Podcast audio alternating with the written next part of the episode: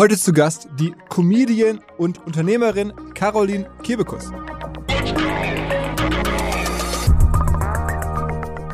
Aber ich glaube, dass wenn man selber merkt, was man für eine Verantwortung hat, weil mit Reichweite kommt natürlich auch Verantwortung, mit großen Hallen kommt Verantwortung. Wenn ich äh, auf der Bühne stehe und sehe die ersten zehn Reihen, das sind ganz junge Mädchen, die mich mit riesigen Augen angucken, wo ich genau weiß, denen kann ich jetzt alles erzählen. Also ich habe eine totale Macht. Dann merkt man eben auch, dass, dass man eine Stimme hat, die was ausmacht.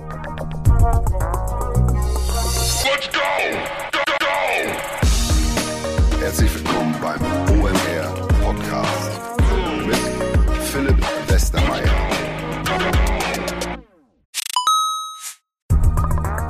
weil die Kolleginnen und Kollegen von Instaffo, also der Jobplattform für den Tech- und Sales-Bereich, von der ich hier schon häufiger berichtet habe, mittlerweile bei uns doch groß engagiert sind hier im Podcast. Ihr hört immer wieder hoffentlich von Instaffo. Deswegen habe ich die Kollegen vor kurzem mal selber persönlich kennengelernt und war wirklich sehr angetan. Sie haben mir dazu erzählt, es gibt eine neue Finanzierungsrunde in die Firma. 10 Millionen werden da investiert. Das ganze Thema wird also immer relevanter. Daher nochmal hier mit Nachdruck der Hinweis. Wer Menschen sucht im Bereich Tech und Sales, denkt an Instaffo. Die haben da scheinbar wirklich eine neue magische Soße gefunden, wo sie über ihre Plattform ein automatisiertes Matchmaking zwischen Arbeitnehmer und Arbeitgeber ermöglichen. Und das ist im direkten Marktvergleich dreimal effektiver, was die Quote von Bewerbung zu Einstellung angeht. Hilft natürlich auch, dass sie bereits über 100.000 passende Talentprofile auf der Plattform haben und dass man sehr, sehr schnell ins Gespräch kommt. Innerhalb von 48 Stunden bewerben sich die ersten Talente bei den Arbeitgebern oder man kann sogar als Arbeitgeber einer vorselektierten Gruppe an Talenten aktiv eine Nachricht schicken oder sie zum Chatten einladen, um sich noch schneller kennenzulernen und zu prüfen, könnte das passen. Also nicht nur ich und die Geldgeber offensichtlich glauben an Instaffo, sondern auch mittlerweile über 1800 Firmen, darunter O2, RTL, HelloFresh, MyPoster, viele, viele weitere. Instaffo ist auf OMR Reviews bestbewertet 4,8 Sterne in der Kategorie Recruiting Plattform. Firmen, die nun Instaffo ausprobieren möchten, sehr gerne. Ihr spart außerdem 500 Euro auf die erste Besetzung, wenn ihr euch anmeldet über Instaffo mit Doppel-F, instaffo.com slash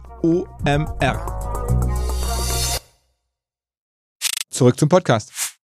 Als bei uns intern die Idee aufkam, ein Gespräch mit Caroline Kebekus zu machen, da war ich ehrlicherweise etwas in Sorge und hatte fast schon ein bisschen Angst, denn ich nehme sie als sehr scharfzüngig, sehr kritisch wahr und auch sehr feministisch und vielleicht bin ich jetzt nicht ausreichend feministisch, war meine Sorge und ähm, fange mir da Kritik oder auch generell an unserer anderen Positionierung, als, als sie die Welt sieht, ähm, am Ende war das dann nicht so und der Kollege Florian Rinke bei uns aus Team hat mich auch überzeugt und meinte, hey, das musst du auf jeden Fall machen, die ist wirklich spannend und ist auch sehr nett, ähm, das wird schon funktionieren und hat dann auch funktioniert und ich habe äh, sie auch schon vorher spannend gefunden, ähm, das hat sich auch bewahrheitet. Sie hat mir relativ offen erzählt, wie das Comedy-Business funktioniert, natürlich wie immer, was man damit so auch verdienen kann, größenordnungsmäßig ähm, und was sie jetzt alles noch so macht. Sie ist am Ende auch Veranstalterin, das war mir gar nicht so klar, ich habe das in der Vorbereitung gesehen. Also äh, ein reichhaltiges Paket voll Caroline Kebekus. Wer ansonsten noch Bock hat, von mir einmal die Woche eine WhatsApp zu bekommen, der kann bei uns in den Shownotes das Ganze abonnieren. Da gibt es wirklich einen WhatsApp sehr, sehr organischen Newsletter, wo ich nichts anderes tue, als euch die zwei, drei Links zu schicken, die ich in der jeweiligen Woche spannend fand. Texte, die ich gelesen habe ähm, und die ich irgendwie relevant fand, würde ich dann weiterschicken. Plus halt ein Reminder auf unseren Podcast hier. Das kannst du kämen per WhatsApp. Ihr könnt außerdem in dem Zusammenhang mal erleben, wie geiles Messenger-Marketing hoffentlich funktioniert, zumindest technisch. Dafür sorgt nämlich Charles, unser Partner, einer der Top-Messaging-Services, die es so gibt, die sozusagen eine Software haben, mit der wir ganz einfach euch allen eine WhatsApp schicken können. Und ähm, ja, das macht Charles, sind auch im Festival dabei, wir sind sogar zum ganz, ganz kleinen Teil an Charles beteiligt. Ähm, jetzt geht's aber los mit dem Gespräch mit Caroline Kebekus. Hi, Caroline Kebekus. Hi, hallo. Also mittlerweile bist du mehr als nur Comedian, kann man das schon so sagen, oder? Ähm, ja, äh, boah, ja, manchmal werde ich vorgestellt mit wahnsinnig vielen äh, Attributen, die da sich aneinanderketten, aber ja, ich mache nicht nur Comedy, so, das kann man schon sagen, ja. Und du bist jetzt irgendwie, vor allen Dingen, man könnte auch so sagen, Comedy ist vor allen Dingen ein richtiges Business. Wenn man das so mal als Business betrachtet, dann ist es schon ziemlich lukrativ, oder? Ähm, ja, auf jeden Fall. Wenn es läuft, dann ja. Wie lange hat es bei dir gedauert, bis es angefangen hat zu laufen? Also ich meine, es gibt ja immer so die Legende, dass bei dir alles so schnell ging. Ja, die Legende ist nicht so richtig äh, wahr, weil ich habe ja 1999 ein Praktikum beim Fernsehen gemacht. Ne? Damit fing es an. Da war ich 19 Jahre alt. Das ist mittlerweile 23 Jahre her. Mhm. Okay. Das, ähm, äh, und da, da habe ich angefangen zu Spielen, da habe ich ab und zu in Sketchen mitgespielt, einfach weil, weil die Leute, die da äh, das eigentlich spielen sollten, die waren, glaube ich, nicht da oder so. Und dann haben die gesagt, ah Mist, wir müssen jetzt aber drehen, äh, wir brauchen eine junge Frau, ah, junge Frau, Praktikantin, perfekt, hier, äh, mach du das. Und dann ging das ganz gut. Und ich habe da auch ganz eng mit den Autoren zusammengearbeitet. Ich gender hier übrigens nicht, weil das waren alles nur männliche Autoren. Und äh, da haben die ganz schnell so rausgefunden, dass ich ähm, ganz witzig bin und dass ich das ganz gut kann und so. Und habe dann da immer mehr gemacht und habe dann ganz, habe dann wieder ein bisschen gebraucht, bis ich dann mal mit Stand-up angefangen habe. Und ähm, also als dann die Menschen ähm, auf mich aufmerksam geworden sind mit, dass ich Stand-up mache und was ich so kann, da ging's schnell. Da ging's mir auch am Anfang ein bisschen zu schnell, muss ich sagen. Ähm, aber so der mein ganzer Weg ist jetzt schon echt lang, so würde ich sagen. Also diese äh, so raketenhafter Aufstieg, das ist in meinem Bewusstsein, wenn ich sowas lese über mich, ist das total weird, weil ich das einfach schon so wahnsinnig lang mache. Aber sag mal so ein paar Worte zu dem äh, Business als solches oder Business oder zu der Kunst, kann man ja auch sagen. Wie viele Leute fangen damit an, aus deiner Schätzung so grob, und wie viel können damit am Ende dann da gut von leben? Ja, wie viele das damit anfangen, keine Ahnung. Das ist ja so, in Anfang 2000er kam das ja erst auf überhaupt, dass ähm, dass es so Stand-up gab in Deutschland. Ne? Da gab es dann den Quatsch Comedy Club. Oder er hat, glaube ich, sogar schon 98 angefangen, weiß ich gar nicht. Ähm, da hat man erstmal gesehen, okay, das ist irgendwie eine Kunstform, aber so ein Künstler alleine auf der Bühne, das ist schon eher so ähm, Kleinkunst gewesen. Ne? Das war, dann hat man so gespielt in ähm, vielleicht so vor 150, 200 Leuten, aber ähm, das ging dann erst so mit der Ära Mario Barth, ähm, Dieter Nuhr und so los, dass man plötzlich in riesigen Hallen gespielt hat. Und da war natürlich dann der Moment, wo viele so gedacht haben, okay, also ein Mensch auf der Bühne, ähm, Kosten eigentlich relativ wenige, viel Eintritt, viele Menschen. Ganz genau. Da kommt schon viel, viel zusammen und ähm, ja, ich glaube, dass das eine als Vorstellung vom einfachen Geldverdienen äh, super ist, nur bis du dann eine Größe spielst, wo du sagen kannst, ja, das ist, läuft ja hier richtig geil. Da, ähm, das dauert eine Zeit lang, ne? Und das, ja, das muss man natürlich auch extrem wollen und können, weil auf dem Weg liegt wahnsinnig viel auch Scheitern, ne? Und ähm, und neu schreiben und neu lernen und äh, immer wieder auf die Bühne gehen und äh, wieder scheitern und nochmal hochgehen und so. Also es ist schon ein Job, der ist äh, nicht für jeden was, glaube ich. Und, aber du kriegst es generell auch nur hin, große Hallen zu füllen, wenn man im, im Fernsehen sehr präsent ist, oder? Das bedingt sich nach wie vor noch relativ stark, oder? Mm, also es gibt auch Kollegen, die das überhaupt nicht brauchen. Also äh, Teddy zum Beispiel, Lebran, mhm. der hat ja im Internet angefangen. Ähm, der war ein totales Internetphänomen. Ich weiß noch, dass äh, ich ein Plakat von dem gesehen habe und habe so gesehen, ah, der spielte, glaube ich, im, in der Liederhalle in Stuttgart. Und dann dachte ich so, hä, ich kenne den aber, wer ist denn das, ne?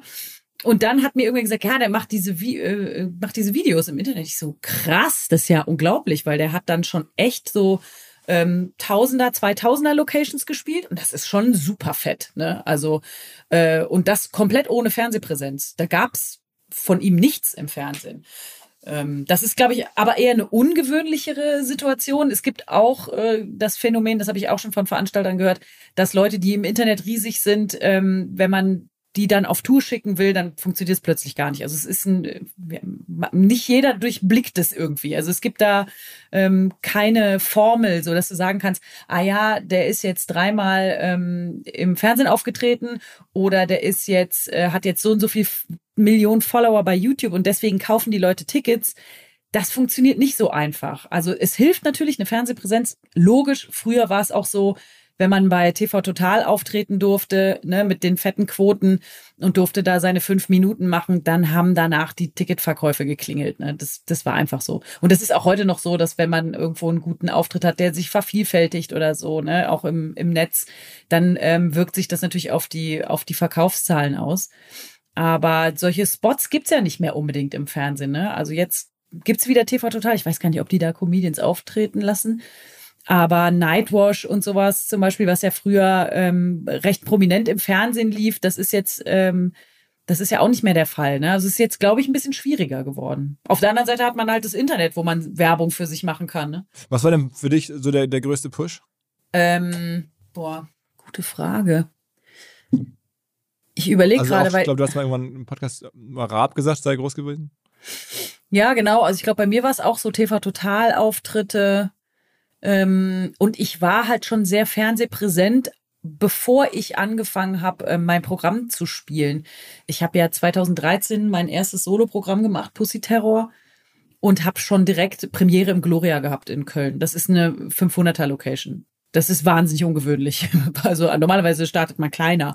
Und ich glaube, mein zweiter Auftritt war schon ähm, im Theaterhaus in Stuttgart vor 800 Leuten oder 850 Leuten. Das war schon, ähm, da hatte ich schon eine, eine wahnsinnige Fernsehpräsenz. Mein Bruder meinte letztens zu mir, es gab äh, so Anfang der 2000er, gab es so Wochenenden, wo ich auf jedem Sender zu sehen war. Also bei RTL, bei Freischnauze, bei Freitag Nacht News, dann bei Sat 1, bei Was guckst du? Ähm, also das war mir gar nicht so bewusst im Nachhinein, aber da, da war schon sehr viel los. Und wenn man so ein bisschen von dir was hört, auch irgendwie so ein bisschen recherchiert, dann merkt man, ähm, es war sogar so, dass dein, deine Anfänge ein bisschen gebremst wurden. Hast du mal so beschrieben, so bewusst von deinem damaligen Management, dass die dich gar nicht in die großen Venues reinbuchen wollten oder reinlassen wollten, sondern dass sie dich bewusst in kleineren Venues haben spielen lassen, ähm, weil das sozusagen in eurem internen Machtgefälle vielleicht besser gewesen wäre oder sowas. Da gibt's, hast du ein bisschen Genau. erzählt. Ja, ja, genau. Es gab halt so eine, ja, es gab so ein Anliegen, mich, ich würde es jetzt so nennen, unter Kontrolle zu halten. Ähm, also ich kann mir das sonst nicht anders erklären, weil normalerweise wächst man ja miteinander. Also, dass man Management hat äh, oder eine Booking war das in meinem Fall, ähm, dass man zusammen eben größer wird und äh, davon dann auch natürlich profitiert und so. Ne? Also eigentlich war das seltsam, aber es gab halt so interne Strukturen, die waren einfach nicht gesund, würde ich jetzt mal so im Nachhinein sagen. Und, ähm, Und deswegen musstest du immer in Köln das E-Werk spielen statt die Lanxess. Genau, E-Werk ist toll, ne? Ich spiele wahnsinnig gerne im E-Werk. Das ist eine, eine unfassbar tolle Location, aber ich hatte halt den, ich habe halt auch irgendwann den Anspruch gehabt, mich mit den Männern zu messen. Ähm, deswegen habe ich dann auch den, den Comedy-Preis irgendwann moderiert, äh, weil ich, äh, weil ich mich messen wollte. Ich wollte aus meiner Komfortzone raus und ich wollte, ich hatte so das Gefühl, da, da, da geht noch was. Da, ich kann das auch. Also ich muss jetzt nicht jeden Tag Auftritte vor 14.000 Leuten haben. Das ist nämlich wahnsinnig anstrengend. Aber das in Köln zu machen und ähm, ich hatte so im Gefühl, ey, wir, wir kriegen das ausverkauft. Und dann haben wir es ja sogar zweimal hintereinander ausverkauft. Also das war, das war schon verrückt. Aber es brauchte schon so einen, meinen eigenen Motor, der gesagt hat, ähm, nee, ich will das, ich will das jetzt so machen. Ist es für dich viel anstrengender, vor 14.000 Leuten ähm, zu spielen, als vor 800 Leuten? Ja. Ja, es ist, ähm, es ist viel anstrengender, Warum? weil, ähm, weil das Publikum ist ja eine, eine Energiemasse. Ne? Also alle, ich, ich spüre ja alle Leute, die da sitzen. Ich krieg die ja deren Reaktion mit. Die kommen ja auf der Bühne an. Das muss ich ja absorbieren und irgendwie zurückspielen. Das ist ja wie so ein, wie so ein Tischtennisspiel oder ein Tennismatch, das man die ganze Zeit mit dem Publikum spielt. Und ähm, 800 Leute sind natürlich viel näher an dir dran, ähm, kommt doch immer auf den Raum an und so. Aber wenn du 800 Leute hast und du hast nicht allzu hohe Decken, dann hast du, dann kannst du den Saal anzünden relativ schnell. Dann, dann kocht da, dann kocht die Stimmung so. Und die, ähm, da, das ist auch wahnsinnig viel Energie. Aber 14.000 Leute sind einfach noch mal echt was anderes, weil ähm, die, zum Teil natürlich so wahnsinnig weit weg sind, ne? Und man hat auf der Bühne das Gefühl, man muss ja jeden erreichen, auch auf dem hintersten Platz. Also nach zweimal ähm, Lanxess Arena äh, möchte man sich einen Tag hinlegen, sage ich mal so. Okay.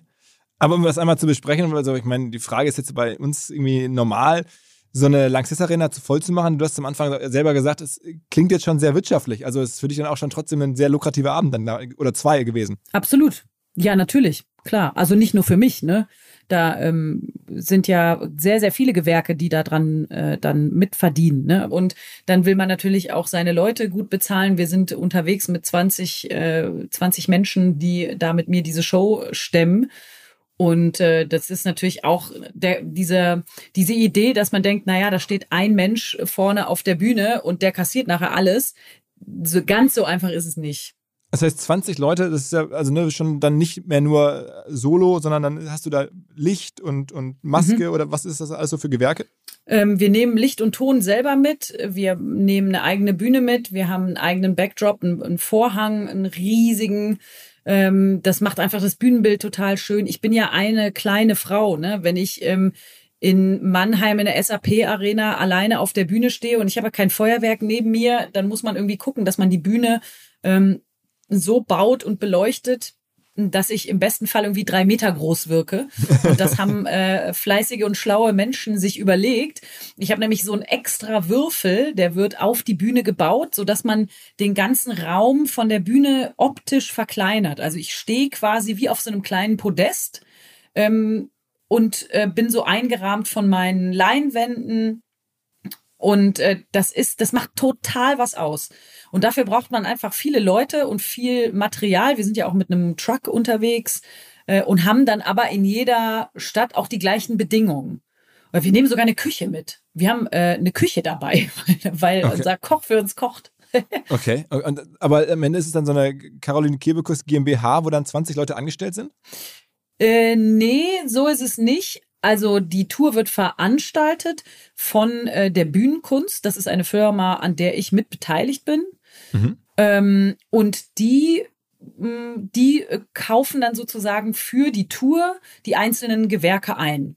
Und äh, früher war das noch so, da gab es diverse Stagehands-Firmen, die gibt's äh, seit der Pandemie, glaube ich, nicht mehr und nicht mehr viele.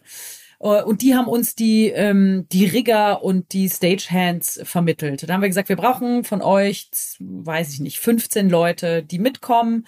Ähm, und dann weiß, wissen die, was wir brauchen, was sind das für Leute, die müssen oben in den Traversen rumkriechen, die müssen hier ähm, möglichst schnell alles äh, aufbauen und möglichst schnell vor allen Dingen wieder abbauen. Ähm, das ist ja ein totaler, äh, also logistisch, wenn man meine Jungs und Mädels sieht, wie die meine Bühne abbauen, ey, da, da, das ist Wahnsinn. Da sind schon echt Veranstalter nachher zu uns gekommen und auch von den Hallen, äh, die Leute, die Betreiber haben gesagt, ey, sowas haben wir noch nie gesehen, weil so effizient, wie die arbeiten, das ist echt ähm, Wahnsinn. Du musst da schon Leute haben, die das wirklich können. Äh, dann nehmen wir natürlich noch Techniker mit, ähm, äh, Licht und Ton, dann eben ein Koch, eine Küche, dann haben wir ähm, die äh, Mädels und Jungs von der Bühnenkunst, die dann natürlich vor Ort gucken, dass alles läuft. Security, ähm, was haben wir noch dabei? Video natürlich, ne, weil die Hallen so groß sind. Dann ähm, können die meisten Leute mich ja gar nicht sehen, wenn ich dann da so puppi klein auf der Bühne stehe. Das heißt, wir haben ähm, Video Operator dabei, diese riesen Leinwände dabei. Also da kommt schon was zusammen. Und wie viel in normalen Jahren, jetzt nicht Pandemiejahren, wie viel, wie viel Abende spielst du so im Jahr? Mm, eigentlich, ich würde mal sagen, so, wenn es so eine normale Tour ist, so 40 bis 50. Okay, wow. Ja. Ist schon also Dann mache ich ja noch eine Fernsehsendung und so. Also ich bin gut unterwegs, ja. Also mal ja, mehr, mal bewusst, weniger, ne? Also das ist, äh, ja, kann man nicht so pauschal sagen.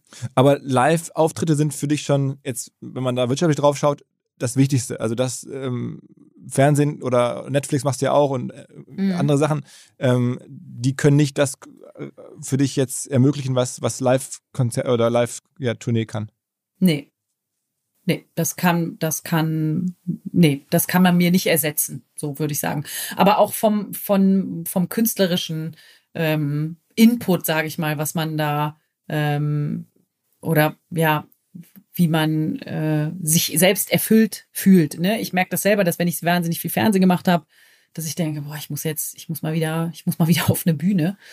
Ähm, aber natürlich auch, äh, ja, finanziell ist es natürlich mit nichts vergleichbar. Und das macht mich ja wahnsinnig unabhängig. Ich, deswegen kann ich, habe ich die Möglichkeit, äh, beim Fernsehen zu sagen, das möchte ich machen und das möchte ich nicht machen. Ähm, und kann das einfach so durchsetzen, weil ich ja, weil ich es ja gar nicht machen muss. Mhm. Ne? Also ich könnte ja auch sagen, gut, dann mache ich es nicht. Mhm. Dann mache ich nur noch Tour. Das ist auch okay. Ähm, aber dann haben dich jetzt die, die Pandemiejahre, also jetzt mal grob überschlagen, aber es ist ja ziemlich einfache Rechnung, am Ende auch wahrscheinlich Millionen gekostet, dass du einfach da nicht auftreten konntest. Ja, aber ich muss sagen, also das trifft mich natürlich äh, bei weitem nicht so hart wie andere KollegInnen. Ne? Also das äh, ich bin ja sehr weich gefallen und ich habe sofort quasi andere Sachen gemacht. Ich habe ja Möglichkeiten gehabt. Ich habe ähm, einen Podcast gemacht jetzt, der bald rauskommt. Ich habe ein Buch geschrieben. Ähm, also da, da ähm, kann ich mich überhaupt nicht beschweren. Aber es gibt so viele Künstler und Künstlerinnen, die ähm, davon leben, dass sie äh, jeden Tag irgendwo auf einer Bühne stehen äh, und gut davon leben können. Äh, zwei, dreihundert Leute haben am Abend, die nicht einfach zum Radio gehen können oder zu einem Hörbuchverlag und sagen können, jetzt mache ich was anderes. Ne? Das ist natürlich völlig unmöglich. Deswegen ähm, würde ich jetzt sagen, dass, äh, dass es bei mir echt ähm, eine andere Situation ist. Aber natürlich ist auch meine Crew, meine ähm, alle meine Jungs und Mädels, die mit mir unterwegs waren, das war eine schreckliche Zeit für die. Auch weil, also natürlich haben viele auch Hilfen bekommen, manche haben nichts bekommen, manche haben, ähm, haben Unterstützung bekommen, aber dieses ähm, zu Hause sitzen und äh, nichts machen können und eigentlich aber äh, ist dein Talent, ähm, das Licht zu machen für riesige Konzerte äh, und äh, Venues wie eben SAP Arena oder Lanxess Arena und dann plötzlich wirst du gar nicht mehr gebraucht und so. Das ist schon psychisch sehr, sehr schwierig gewesen für sehr, sehr viele. Siehst du das jetzt auch bei den Ticketbuchungen oder guckst du das überhaupt an? Also verfolgst du so jetzt, ne, gehen die Ticketbuchungen, ziehen die wieder an jetzt für, ich meine, du hast ja Termine draußen für den Sommer, auch für den Herbst. Ähm, mhm. Guckst du da drauf und machst dir Sorgen oder verfolgst du es überhaupt enger oder lässt es einfach laufen und irgendwann sagt dir jemand, hey, in, in zwei, drei Wochen müsstest du mal wieder, weil das Ding ist voll?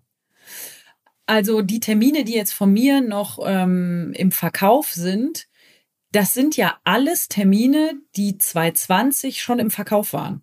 Ne? Und 2019 auch. Also das ist alles eine laufende Tour. Die meisten Termine sind schon ausverkauft. Und die sind jetzt zum vierten, fünften Mal verschoben. Ich weiß es gar nicht mehr. Und ähm, wenn es dafür noch Tickets gibt, dann sind das zurückgegebene Tickets. Das heißt, da ist natürlich für mich auch, ist das, es ist jetzt keine neue Tour. Ich starte jetzt nicht in einen neuen Vorverkauf. Aber momentan kauft, ja, die Leute kaufen keine Tickets gerade ich glaube auch, dass viele sich daran gewöhnt haben, dass keine Kulturveranstaltungen stattfinden. Und eigentlich bräuchten wir so eine Art, ja, ähm, von der Bundesregierung, weißt du, so eine Kampagne, wo man, dass man sagt, hey, ähm, geht wieder in die in die Theater, geht wieder in die in die Konzerte, das findet wieder statt, einfach wie so eine wie so eine ganz große Kampagne über ganz Deutschland, dass die Leute einfach wieder erinnert werden. Ach ja, stimmt, das kann man ja wieder machen. Aber momentan ist es echt schwierig. Also ich bin froh, dass ich nicht jetzt eine neue Tour im Verkauf habe gerade. Aber wir machen ja auch ein Festival im Anfang Juni, ja. das Dix Festival in Köln mit ähm, äh, Female Fronted sozusagen, mit nur Frauen. Ja. Und äh, ja, da hoffen wir natürlich auch, dass da, äh, dass es voll wird, weil ich, also ich kann mir nicht vorstellen, dass es jetzt, ähm, dass es jetzt im Juni alles noch so furchtbar ist. Aber sag mal, du, wenn du dir so ein ähm, Projekt ausdenkst, dann ist das einfach rein inhaltlich getrieben. Du hast sagst, ich habe Bock auf ein äh, Frauenfestival mit ganz ja. vielen Musikerinnen. Ähm, und diese wirtschaftliche Komponente, also wie viele Tickets kann man verkaufen, was, was kann man damit verdienen, wo sind die Risiken ja auch vielleicht, wenn es irgendwie nicht klappt, dann bleiben da vielleicht dann irgendwie auch Schulden übrig, weil man hat Sachen gebucht nee, und so. Also das überhaupt nicht. nicht. Ich, vor allem, also mit so einem Festival äh, Geld zu verdienen, das ist also so merk, das, das ist gerade überhaupt eine so utopische Vorstellung. Ähm, weil da die Manpower, die da gerade reingesteckt wird, alleine, ne, das ist ja ähm, organisatorisch einfach ein riesiger Apparat. Und ich habe es eigentlich immer so, dass ich eine Idee habe für irgendwas und das äh, setze ich dann um und versuche das so gut wie möglich auf die Beine zu stellen, sei das jetzt ein neues Programm oder eben ein Podcast oder, oder dieses Festival und dann oder ein Buch, ne? Und dann hast du natürlich dein dein Produkt und dann versuchst du es natürlich äh, möglichst gut zu platzieren. So, aber ich ich denke jetzt nicht darüber nach, äh, was gerade total viel verkaufen würde. Also der, boah, das fände ich jetzt äh, kreativ super, super schwierig, so eine, okay. so eine äh, Brücke zu schlagen. Ich versuche natürlich, ähm, das Beste aus meinen Produkten zu machen, so würde ich jetzt mal sagen. Aber wenn ich eine aber, Idee habe. Aber du machst jetzt auch nicht auf so, so Bierdeckelmäßig? Dass ich das durchrechne? Ja, ja, genau, dass du dich hinsetzt und sagst, okay, hm. Nee, das machen andere dann. Okay, also das dem Motto, ich müsste Ja, jetzt wenn- also das mache ich 10.000 dann mit anderen Leuten. Dafür habe ich ja Menschen um mich rum, die sich auskennen. Wenn ich sage, ey, sollen wir sowas mal machen? Ist das cool? Ich hätte darauf Bock. Und dann sagen mir die Leute, ja, das ist äh, super, das können wir machen, das äh, kalkulieren wir mal, das ist cool. Oder die sagen, bist du bescheuert? Das rechnet sich ja hinten und Mhm. vorne nicht. Und dann kann man aber auch sagen, ja gut, aber mache ich trotzdem mal, weil es ja irgendwie cool. Ähm, also bei so einem Festival ist es bis jetzt äh, so, dass wir, dass da so finanziell haben alle ein Fragezeichen über dem Kopf, glaube Okay, ich. okay. Aber man hat das Gefühl, wenn man dich so aus der Ferne jetzt äh, beobachtet, dass du so ein paar Sachen schon so relativ bewusst machst. Also zum Beispiel gibt es ja für viele Comedians oder Künstler auch irgendwie so einen Heimatsender. Ne? Also Mhm. man sagt, okay, der Künstler Stefan Raab irgendwie ist total irgendwie pro sieben immer gewesen und Joko und Klaas sind auch pro sieben und Böhmermann ist halt irgendwie Mhm. äh, jetzt ZDF. Ähm, und bei dir gibt es das zum Beispiel nicht. Also man hat das Gefühl, du versuchst das irgendwie total offen zu halten, dich flexibel, du bist auf allen möglichen Sendern zu sehen, hast Mhm. irgendwie auch in, in der ARD eine Show, aber viel im WDR gemacht, gleichzeitig irgendwie RTL. Also zum Beispiel sowas ist ja, könnte man ja so als bewusste Entscheidung deuten, aber ist auch mehr so passiert. Ja, ich, ich wollte schon mit meiner Sendung im, im öffentlich-rechtlichen bleiben. So, das habe ich, das habe ich ganz bewusst gemacht. Aber ich mache auch, äh, ich mach, ich habe eben das Glück, dass ich die Sachen machen kann, die mir Spaß machen und die mir gefallen. Und da ähm, ist es auch so, dass ich dann bei Pro7 bin und Mars Singer mache da als Gast oder eben bei RTL Freie Schnauze oder so. Das, äh, da bin ich dann Gott sei Dank überhaupt nicht abhängig und ich bin auch nicht so ein richtiges Sendergesicht. Ne? Also man verortet mich ja nicht in einem Sender. Und das, es gibt ja auch Kollegen, die das ganz bewusst machen und die dann auch exklusiv da sind. Die dürfen dann auch gar nicht zu einem anderen Sender. Ne? Ja, genau. Aber das lässt man sich dann natürlich auch gut bezahlen. Aber das heißt, du hast das jetzt einfach bewusst entschieden, ich will kein Sendergesicht werden, weil ich meine, es hätte doch wahrscheinlich auch irgendwie Anfragen gegeben, dich so exklusiv irgendwo zu binden. Das ist ja für die Ähm, Sender ja, sehr das gibt's wertvoll. natürlich und ich finde, ich habe auch natürlich eine gro große Nähe zur ARD, weil meine Sendung da läuft. Ich habe ein großes Interesse daran, dass da, ähm, dass die Plattform, auf der ich stattfinde, ähm, gut ist, dass da ähm, die Mediathek cool ist und so, dass meine Sendung da äh, gesehen wird und ich finde auch, dass es für mich total wertig ist, bei einem Sender wie der ARD äh, zu laufen. Deswegen glaube ich, bin ich schon eine Art Sendergesicht von der ARD, aber ich bin halt nicht exklusiv. Ne? Also ich kann auch ähm, äh, Sachen machen bei anderen Sendern, aber ich dürfte jetzt, glaube ich, sogar rein vertraglich ist es sowieso so, dass du, wenn du jetzt, auch wenn du nicht exklusiv bist bei einem Sender, aber du machst eine Late Night bei RTL, dann darfst du keine Late Night bei ProSieben machen. Das ist total klar. Ne? Das darfst du dann sowieso nicht. Das ist, ähm, das ist dann vertraglich sowieso festgelegt. B2B-Verkaufsprozesse sind kompliziert. Nicht immer, aber ab und zu, das weiß ich selber und genau hier will Along mit seiner Lösung ansetzen. Also E-Mail-Schleifen vermeiden, E-Mail-Ping-Pong vermeiden, dafür sorgen, dass Verkäufer verstehen, was die Interessenten intern so abstimmen, vor allen Dingen dafür sorgen, dass die Materialien, die häufig solchen Mails angehängt sind, stets aktuell sind. Nur, wie kann das alles gehen? Was genau macht Along? Sie bauen sogenannte Along Spaces, also im Kern Digital Sales Rooms, in denen alle Materialien abgelegt sind, wo die ganzen Verkaufsschritte nachvollziehbar sind, wo bestimmte Menschen Zugang haben. Man muss nicht mehr in E-Mails man muss einfach in den jeweiligen Along Space reingehen, den man mit seinem Kunden dann teilt. Entsprechend kann man auch sehen, wer wann im Along Space drin war, was sich angeguckt wurde, wo neue Details vielleicht hinzugefügt wurden. Die Kollaboration wird also viel, viel besser. Along funktioniert am Ende wie ein Co-Pilot, analysiert also auch das Engagement, das Engagement der Interessentinnen und Interessenten und stellt Empfehlungen für die nächsten Schritte zur Verfügung. All das kann man innerhalb von wenigen Minuten aufsetzen und direkt mit dem eigenen CRM verbinden. Along ist natürlich DSGVO-konform, wurde 2022 erst gegründet. Wir von OMR dürfen mit einem ganz, ganz kleinen Teil an Along beteiligt sein und Along ist zu guter Letzt der Nummer 1 Treffer auf OMR Reviews im Bereich Digital Sales Rooms. Wer mehr wissen möchte, alle Infos Along Space, ein Wort alongspace.com slash OMR. Zurück zum Podcast. Und welche Rolle spielen diese Streaming-Plattformen? Also du bist jetzt ja da auch überall zu sehen. Also bei Netflix Mhm. hast du ein Weihnachtsspecial gemacht, bei Amazon bist du, glaube ich, im Rahmen von, von also LOL oder Ja, LOL, ja, ja. diesem neuen Bully Herbig-Format, da bist du dabei. Also ist dann einfach Streaming nur just another Sender oder ist das was Besonderes? Ähm, also es, die, die reihen sich nahtlos in die Sender ein. Ne? Also wenn man ein Projekt hat, wo man sagt, äh, dann überlegt man ja, also man hat eine Idee, man entwickelt was und dann, dann denkt man darüber nach, wo könnte das laufen? Was wäre denn ein Anbieter für uns? Wo und dann hat man oft ein ganz klares Bild, dass man sagt, oh, das wäre auf keinen Fall was dafür, auf gar keinen Fall was dafür. Aber ey, was ist denn eigentlich mit Netflix? Das wäre doch eigentlich cool. Hm. Und ähm, das hat natürlich äh, reichweitenmäßig ist das äh, ist das nochmal eine ganz andere Nummer als ein Fernsehsender mittlerweile. Ne? Also wenn man sich die äh, Aufrufzahlen von LOL anguckt, das äh, hat ja gefühlt damals in der Pandemie, das war doch so erster Lockdown oder als das kam, ne? mhm. ne? So das war so ganz am Anfang. Da hatte man das Gefühl, das hat jeder Mensch auf der Welt gesehen, das zumindest in Deutschland. Mhm. Okay, aber ähm, dann nochmal andere Frage, sozusagen zu verstehen, wie du so über dein Business oder dich als, ja, dich als ähm, Business nachdenkst, ähm, du machst auch keine Partnerschaften mit irgendwelchen Marken. Also ne, so Joko und Klaas machen das ja, dass man die irgendwie mit irgendwelchen ja, Elektronikmarken oder was auch immer so in Verbindung bringt. Das konnte ich bei dir nicht so richtig finden, bewusst nicht? Ähm, es gab bisher, sagen wir mal, noch nichts, was gepasst hätte. Also ich glaube, ich bin jetzt nicht, ich schließe das jetzt nicht kategorisch aus. Ähm, ich finde aber schon, dass mh, mm, man, wenn man mit einer gewissen Haltung auf der Bühne steht, dann ist es dann ist es schon bei ganz vielen Produkten irgendwie schwierig zu sagen, hey, und das hier finde ich total super, weil die mir viel Geld geben.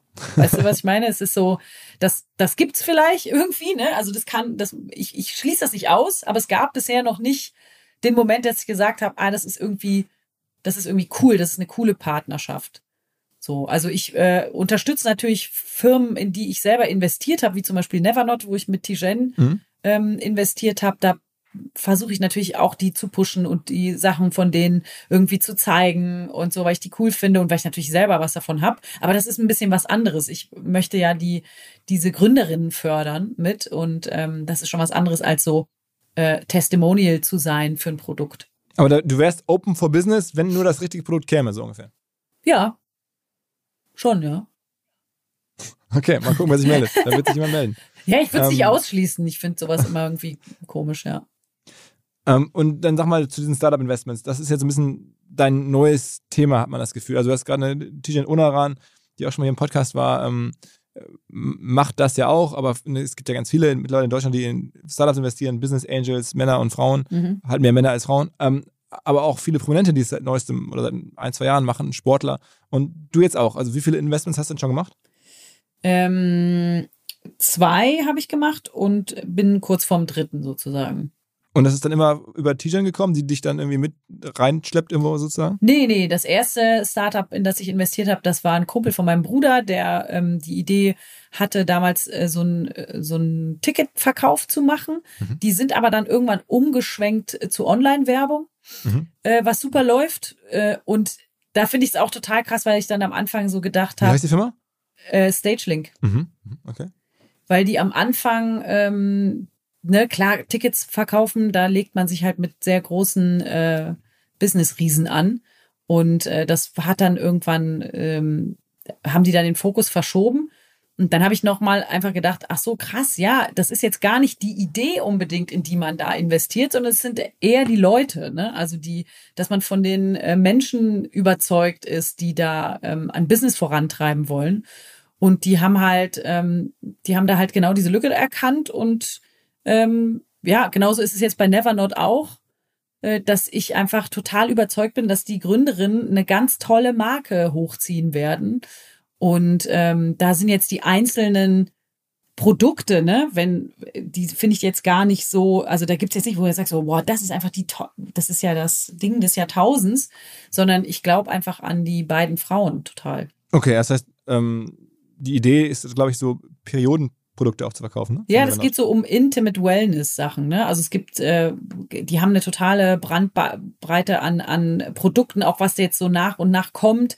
Es gibt äh, Soft-Tampons, die waren, das war so das Ding, wo ich äh, total getriggert wurde. Das sind so Tampons ohne Bändchen, ne? Das, falls ihr das was sagt. Und äh, die hm. einfach. ja, so, ja. Ja, ist vielleicht nicht dein Thema, aber das ist auf jeden Fall was, was ich überhaupt nicht wusste, dass es das gibt. ähm, und ja, die machen ganz tolle Sachen. Jetzt so Massagekerzen haben die und äh, ähm, Gleitgele. Mhm. Und äh, die machen einfach, die haben auch noch wahnsinnig viel vor. Und da kommt jetzt noch mehr von dir? Also ist das jetzt, so, dass du dir vorgenommen hast, da jetzt, sagen wir mal, in den nächsten Jahren immer drei, vier Firmen pro Jahr mit dabei zu sein? Mm, das ja kommt drauf an. Also drei, vier ist vielleicht jetzt was viel, aber ich habe natürlich in der meiner ähm, Arbeit, äh, in der ich ja dann auch Tijen kennengelernt habe, äh, weil ich in meinem Buch äh, auch darüber geschrieben habe, wie wie krass das ist und wie, wie viel weniger Zugang Frauen zu Kapital haben, ne? Und wie viel weniger Frauen gründen und so.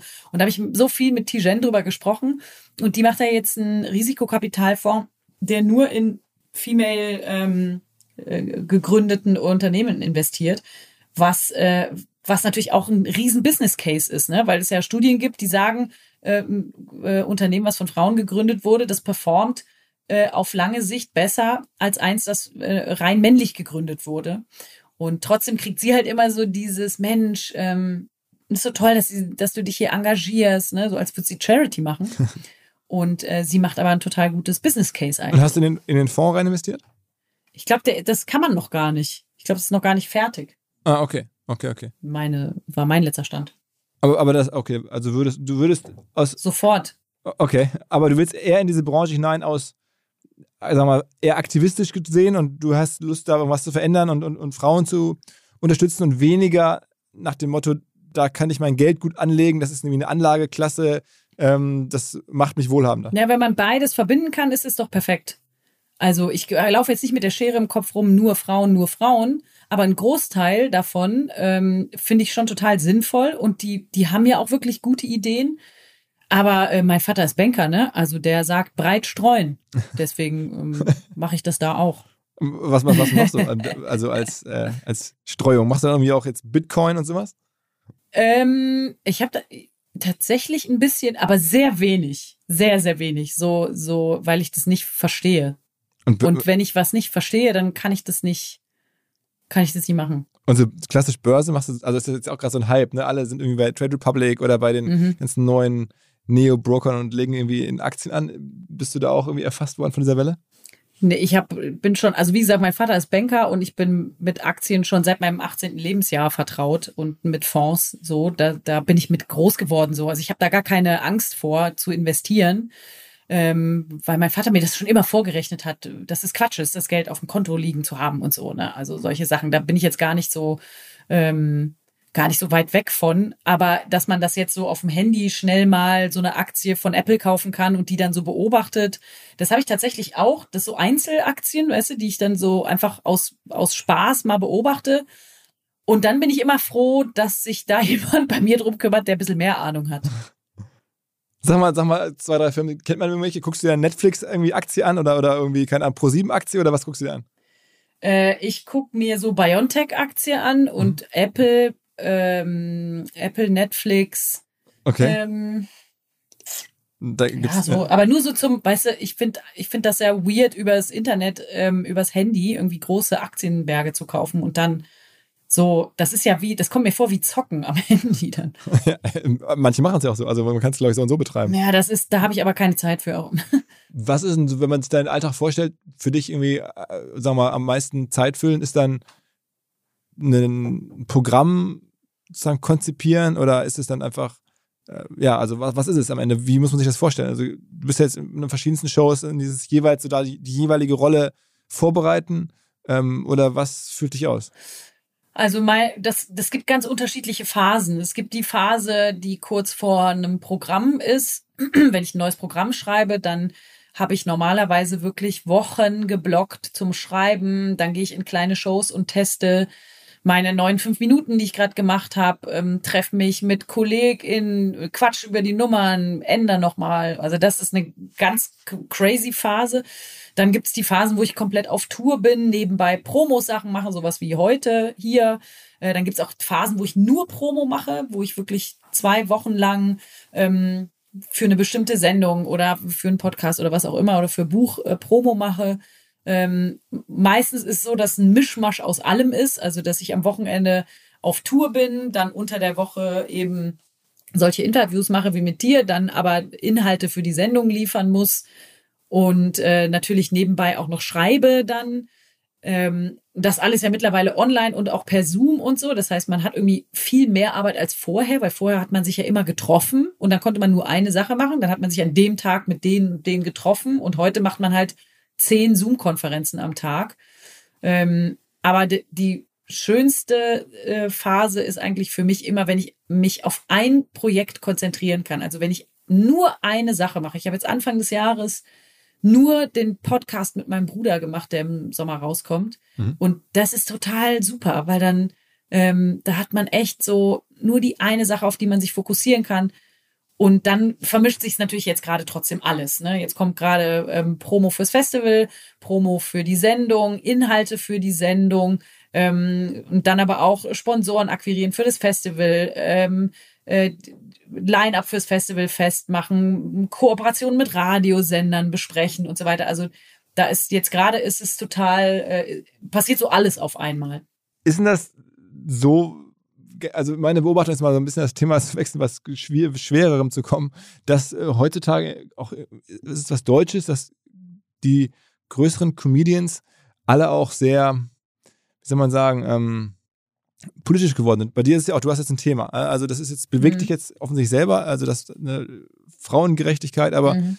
ähm, es ist ja auch, wenn man sich anguckt, jetzt so Böhmermanns Ansatz, mhm. wie auch Joko und Klaas ähm, so positioniert sind, wie die auf bestimmte Sachen reagieren.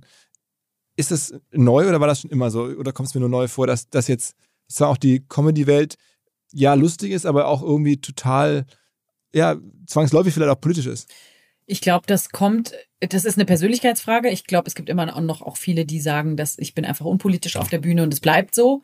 Ähm, aber ich glaube, dass wenn man selber merkt, was man für eine Verantwortung hat, weil mit Reichweite kommt natürlich auch Verantwortung, mit großen Hallen kommt Verantwortung. Wenn ich äh, auf der Bühne stehe und sehe die ersten zehn Reihen, das sind ganz junge Mädchen, die mich mit riesigen Augen angucken, wo ich genau weiß, denen kann ich jetzt alles erzählen. Also ich habe eine totale Macht mhm. aber auch halt eine riesige Verantwortung.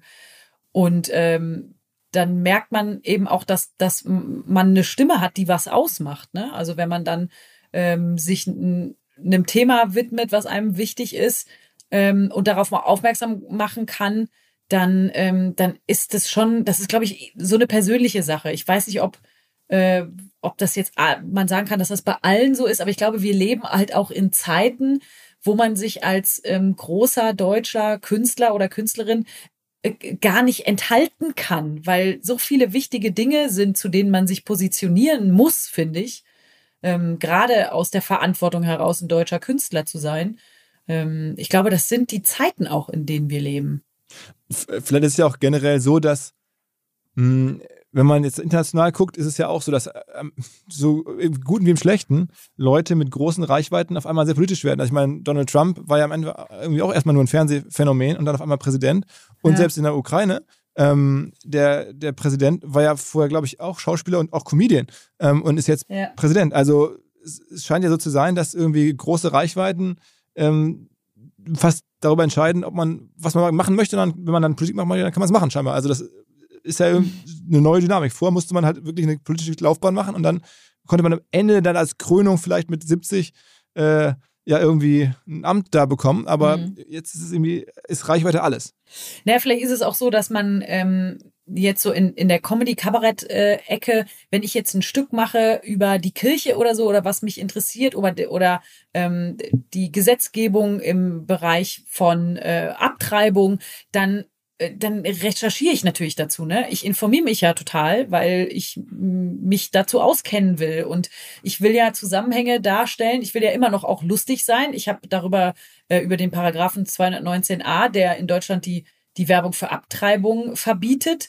Ähm, darüber habe ich eine Riesennummer im Programm und die ist total lustig. Also die Leute lachen sich ja tot, weil man aber diese völlig absurden, frauenfeindlichen Zusammenhänge ähm, die sind so absurd teilweise, dass es einfach sehr, sehr lustig ist, darüber zu sprechen. Und ich glaube, dann, dann bricht man so, so höchst komplizierte Zusammenhänge so einfach runter, dass man die plötzlich versteht und auch ähm, einfach in vielen Themen so drin hängt. Also ich finde das gar nicht so weit weg, ehrlich gesagt.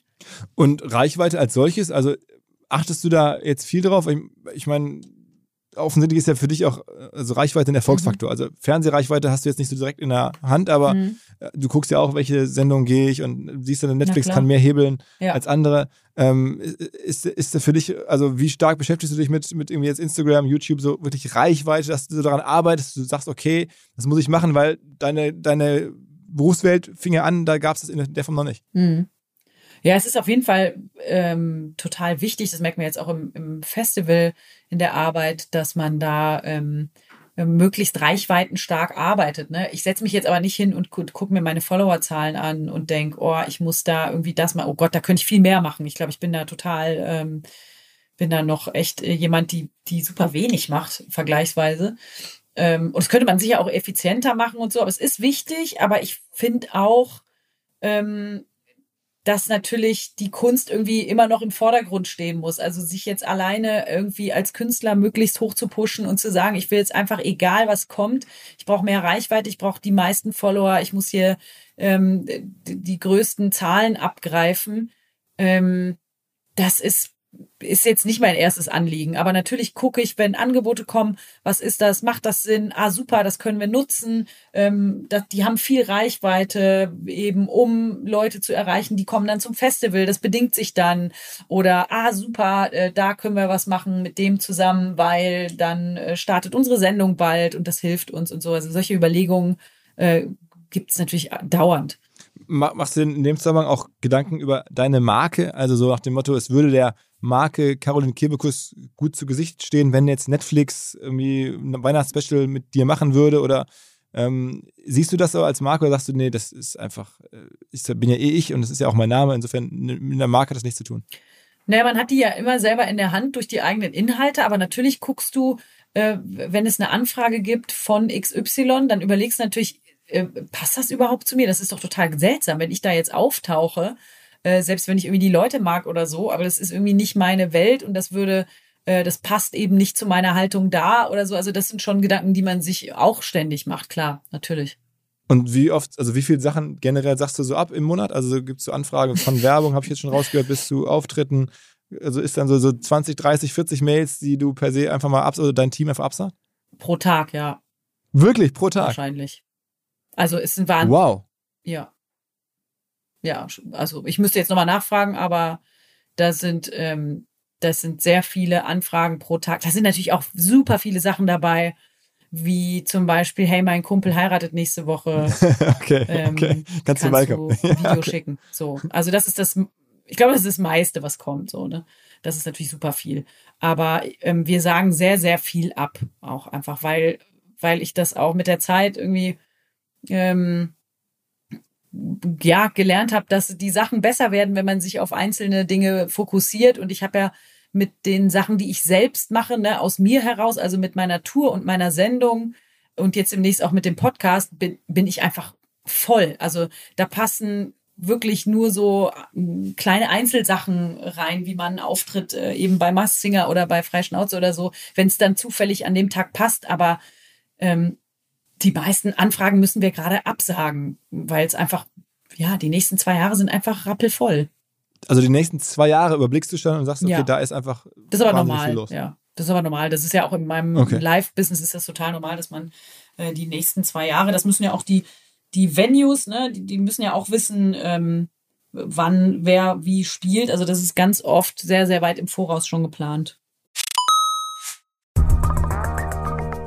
In Köln entsteht möglicherweise gerade ein neues deutsches Unicorn und zwar, weil wir alle naiv sind und Fehler machen und die uns davor beschützen. Die Rede ist von der Firma So Safe, die dafür sorgt, dass wir trainiert werden, unsere Belegschaft, unsere Kolleginnen und Kollegen trainiert werden, einfach nicht mehr auf Scams, auf Betrüger reinzufallen, die uns Mails schicken wie jetzt Login-Daten ändern oder dein Cloud-Account wurde deaktiviert, auf die dann geklickt wird und sie dann nachher großen Schaden anrichten, weil hinter diesen Mails einfach Cyberangriffe stecken, Die menschliche Naivität ausnutzen.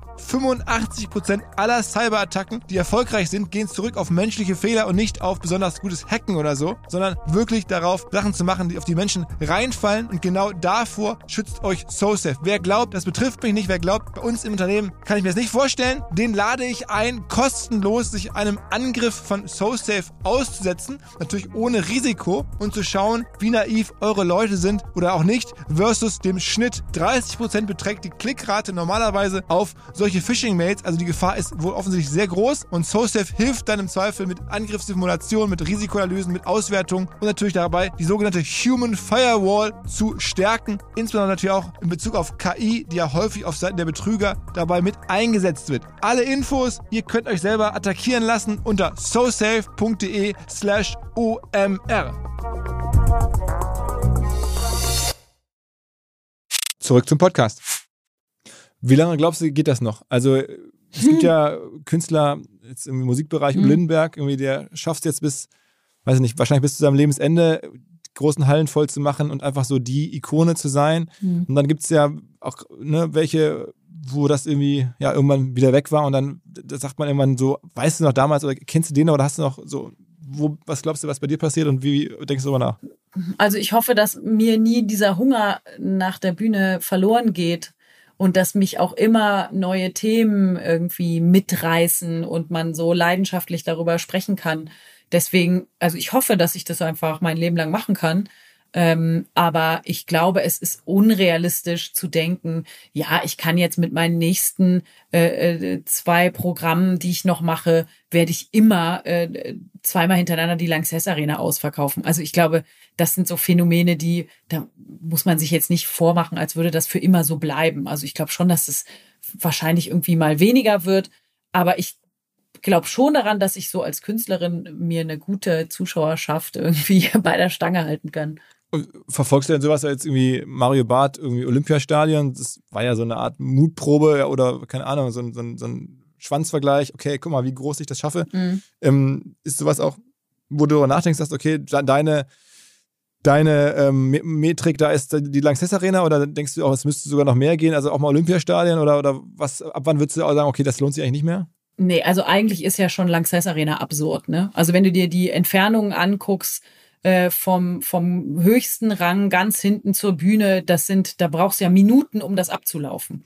Das ist, äh, das ist schon, also das ist schon hart, ne? Also ich deswegen, ich finde mit Wort äh, sich in ein Stadion zu stellen, ähm, schon einfach dann sehr grotesk. Also dann, dann finde ich, ist dann irgendwo auch eine Grenze, wo man dem Zuschauer dann äh, auch sehr viel zutraut. Mhm. Ähm, das, das muss dann nicht sein. Also find, ich finde, das brauche also das ich jetzt nicht nur, um den Jungs äh, da zu beweisen, dass ich die Tickets verkaufen würde. Weiß ich nicht, nee, das brauche ich nicht. Okay, aber es, also Lanxess Arena, du hast auch so im Kopf, dass das auch trotzdem nicht beibehalten werden kann, wahrscheinlich. Also das ist irgendwie jetzt gerade so und die nächsten Jahre wahrscheinlich auch noch und dann irgendwann ebbt es wieder ab. Es, oder also Ja, ich gehe da jetzt mal von aus. oder ich meine, das ist doch, hat, macht da was mit einem. Ja, das ist doch aber normal, oder? Dass man sowas, also so krasse äh, Verkaufszahlen ähm, als Wortkünstler, bei Musik gibt's das ja ähm, wirklich ab und zu, aber als das, da glaube ich einfach nicht dran, dass man das so lange durchhält. Und das ist auch voll okay. Also ich, das ist auch total gut. Ich meine, wenn ich mein Leben lang ähm, irgendwie in so Größen wie im Gloria Theater vor 500 Leuten spielen kann, ey, dann bin ich doch ein wahnsinnig glücklicher Mensch. Okay. Gibt's, gibt's denn so amerikanische Vorbilder, sozusagen auch so Karrieren? Ich, ich, du hast auch schon ein paar Mal erzählt, dass, glaube ich, für dich ähm, Anke Engelke zum Beispiel, Mhm. ähm, Gabi Köster waren für dich so prägend, weil die also in der Generation vor dir auch gezeigt haben, auch Frauen können sehr erfolgreich Mhm. im Comedy machen. Ähm, Gibt es aber nicht amerikanischen, sagen wir mal, Bilder, auf die du guckst oder Karrieren, Personen, wo du sagst, okay, da zeigt sich doch mal ein bisschen was, was man aus meinem Job alles so rausholen kann? Klar, ich, es gibt natürlich Leute wie Sarah Silverman oder Amy Schumer, äh, Chelsea Peretti, finde ich wahnsinnig lustig. Ähm, da gibt's natürlich total viele, auch alle, die aus dem Saturday Night Live, äh, Chelsea Peretti. ja, find's nicht lustig. Doch, ich finde es so lustig, dass du es sagst, weil deren Bruder, ähm, der Jonah Peretti, Ja. ist der Gründer von BuzzFeed äh, und der Huffington Mhm. Post und war vor oh, vier, fünf Jahren bei uns auf dem Festival, hat da irgendwie Ach, damals, cool. als BuzzFeed gerade losging, so ein bisschen davon erzählt. Und ähm, dann hat er mir irgendwie so beim Abendessen erzählt, dass seine Schwester Comedian ist. Und da dachte ich mir so, ja, okay, also es gibt ja ne, Mhm. gerade in den USA sehr viele Comedians, die dann da irgendwie auftreten. Ähm, und dann habe ich seitdem die so ein bisschen verfolgt, mehr so ne, auf Mhm. der Schiene. Und jetzt höre ich das von einer großen deutschen Comedian, dass, dass du die sozusagen auch entdeckt hast, aber wahrscheinlich nicht über den Bruder, sondern einfach, weil die ist, ja, weil die groß geworden ist. Ja, aber schon vor Okay. Jahren irgendwie. Also die, die hat unglaublich lustige Nummern. Ähm, aber es ist halt, ich finde es schwierig, so den amerikanischen Markt und den deutschen Markt so zu vergleichen. Auch so auf Tour sein in Amerika ist natürlich was völlig anderes als in Deutschland. Ne? Das sind riesige ähm, äh, Entfernungen, die die da hinter sich bringen müssen. Die spielen in ganz kleinen Clubs. Äh, teilweise wirklich auf dem Land. Ähm, das ist dann ein riesiger Unterschied, ob man da auf dem Land spielt oder in der Stadt oder so. Ähm, aber natürlich so vom Fernsehen und vom Streaming ist äh, Comedy und vor allem Stand-up-Comedy da ja ganz anders angesiedelt als bei uns. Ne? Also das hat einen viel höheren Stellenwert auch kulturell. Ähm, da, also ich, ich guck schon ab und zu mir Sachen an, aber zum Beispiel nie, wenn ich ein Programm schreibe gerade, weil ich immer viel zu viel Angst habe, dass mich irgendwie so unterbewusst irgendwas, ähm, dass ich mir sowas abspeichere oder so. Mhm. Äh, aber sonst, ich guck schon ab und zu, aber ich bin jetzt nicht so ein Nerd. So, mein Bruder ist zum Beispiel totaler Nerd, der guckt sich alles an, der kennt jeden amerikanischen Comedian, der guckt, zieht sich alles rein. Der weiß immer, wenn man ihm so einen Witz sagt, dann weiß er immer, von welchem Comedian das ist und so. So ist es nicht unbedingt bei mir. Weil ich baue mir jetzt nicht so, ähm, so, so Dinge, so Luftschlösser, die ich so erreichen will, weil ich will so werden wie der oder die oder so. Aber es gibt ja immer ähm, Dinge, die man sich von anderen so ein bisschen abgucken kann, ne? In all, in, in jeglicher Hinsicht, finde ich. Also menschlich und aber auch fürs Business und auch so für den Umgang ähm, im, im Business. So, dass da finde ich, kann man sich super gut Sachen einfach so abgucken. Okay, okay. Okay, ähm, danke dir so für den. Äh, ich habe ja versucht, so ein bisschen wirtschaftlichen Einblick, aber du stellst es ja gekonnt so dar und ich glaub's dir auch, dass das für dich so, ja, es ist ein Business, aber so richtig so tiefer in die Zahlen gehst du doch nicht rein und irgendwie so ein Bierdeckel-Kalkulation, da machen das schon andere so. Also Ja, das ist gar nicht. sympathisch. Ich glaube, ähm, dass es gar nicht möglich ist, so kreativ zu arbeiten und dann gleichzeitig das alles so zu kalkulieren. Also dafür brauche ich echt andere Leute. Wer ist denn, das, hast du dir jemals darüber Gedanken gemacht, wer wohl der bestverdienste deutsche Comedian oder Comedian ist? Nee. Wieso du? Hast du dir Gedanken gemacht? Äh, Jetzt gerade habe ich das gefragt. Also, Ja. wer- wer damit wohl in dieser, in dieser Profession wirtschaftlich am erfolgreichsten ist. Hm. Ähm, aber es ist wahrscheinlich jemand, der es lange gemacht hat und lange die großen Hallen gespielt hat. Also Ich denke ja. ich habe irgendwie so, ja, Atze Schröder und so im Verdacht. Du, ich habe den vorgestern getroffen. Ich habe Also. verpasst, den zu fragen. ja, Ja, das holen wir mal das wahrscheinlich nach. schon. Wahrscheinlich schon. Aber du produzierst ja auch, du hast ja noch eine Produktionsfirma Mhm. alles. Also ich meine, du machst ja schon, also ne, das ist ja so, wenn man, wenn man erfolgreich ist, dann macht man ja auch alles selber. Dann macht, also insofern hätte ich jetzt gedacht, dass da, da noch mehr ähm, auch sozusagen ganz konkreter unternehmerischer Drive drinsteckt, weil du sagst, okay, ich lass mich jetzt nicht mehr irgendwie rumkommandieren, sondern ich rechne alles auf eigene Rechnung ab und vor allen Dingen besitze die Firmen, die das machen. Ja, auf jeden Fall. Also das mache ich ja. Ne? Ich will natürlich von dem, was ich mache, am meisten selbst profitieren. Und davor habe ich lange äh, gezögert, weil ich nicht wollte, dass Leute denken, ich wäre irgendwie äh, größenwahnsinnig oder ähm, äh, ich würde eben, äh, ne, hätte nicht genug Demut. Das, da wird's ja immer kritisch, wenn man Frauen Demut abspricht, dann sind die immer direkt schwierig. äh, aber trotzdem heißt das ja nicht, dass ich äh, in jeder Kalkulation mit involviert bin. Da würde mir der Kopf platzen. Also ich bin jetzt schon in so viel involviert, dass ich denke, oh, ich könnte es mal wieder runterschrauben. So, weil de- deswegen, das meine ich, es ist gar nicht möglich, ähm, das, den Business Case sozusagen so im Blick zu haben, selbst persönlich und dann noch so kreativ zu sein. Also ich bin froh, dass ich äh, meine Tourmanagerin habe, die die ganzen Berechnungen macht und Kostenabrechnungen und alles und äh, meine Agentin, die Konstanze Weihrauch, mit der ich die Unterhaltungsflotte gegründet habe, die unsere Produktionsfirma, die die ganzen äh, Gespräche mit den Sendern führt und die Kalkulationen macht und so. Also klar habe ich über alles so einen Überblick und ich werde immer krieg immer Updates und sagen, ey, komm, wir nehmen ein bisschen mehr Geld ins Bühnenbild und oder wir investieren jetzt mal mehr in die Band oder wie auch immer und das segne ich natürlich mit ab. Aber mich da so reinzuarbeiten und äh, irgendwie mit in der äh, da in die Kalkulation zu gehen, ey, die, da bräuchte ich ein zweites Leben für. Wie viele Leute arbeiten eigentlich dann direkt bei deinen Firmen, also diesen beiden? Wie viele Mitarbeiter hast du da, so, für die du verantwortlich bist? Ähm, in der einen mh, arbeiten eigentlich, arbeiten nur wir zu zweit und in der anderen sind es schon äh, fünf. Ja. Na gut, das, das äh, ist ja noch einigermaßen überschaubar. Da, kann, da kennt man noch alle persönlich. Ja, ja, das schon. Na gut, alles klar. Danke dir. Cool. Ciao, ciao. Frage. Wie macht man Tools, die für Agenturen und Freelancer besonders spannend, besonders hilfreich sind? Na, man fragt sie. Unser Partner Mitwald hat in Zusammenarbeit mit Agenturen eine Hosting-Lösung für Agenturen und Freelancer gebaut. Bedeutet Managed Cloud Hosting mit Top-Performance und Top-Flexibilität. Mit eigenem Rechenzentrum und partnerschaftlichen 24-7 Kundenservice. Alles aus Deutschland. Und dementsprechend natürlich DSGVO-konform und für deutsche Sicherheitsansprüche ISO-zertifiziert. Also die Rahmenbedingungen stimmen, aber das Besondere ist die eigene Verwaltungsoberfläche M-Studio, die dank intelligenter Features zu mehr Effizienz, Produktivität und Spaß bei der Arbeit verhelfen kann, abgestimmt natürlich auf die Arbeit von Freelancer und Agenturen. So macht Hosting Spaß, das sagen auch die Kollegen und das bestätigt auch die Top-Bewertung bei OMR Reviews. Mitwald ist top-rated in der Kategorie Web-Hosting-Software und gerade der Support wird da sehr lobend hervorgehoben. Wenn ihr Mitwalds Managed Cloud Hosting Lösung kennenlernen wollt, dann schaut einfach vorbei auf mitwald.de/slash omr.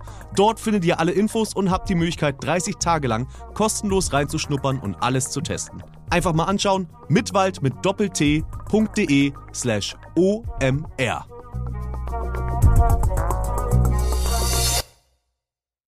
Zurück zum Podcast.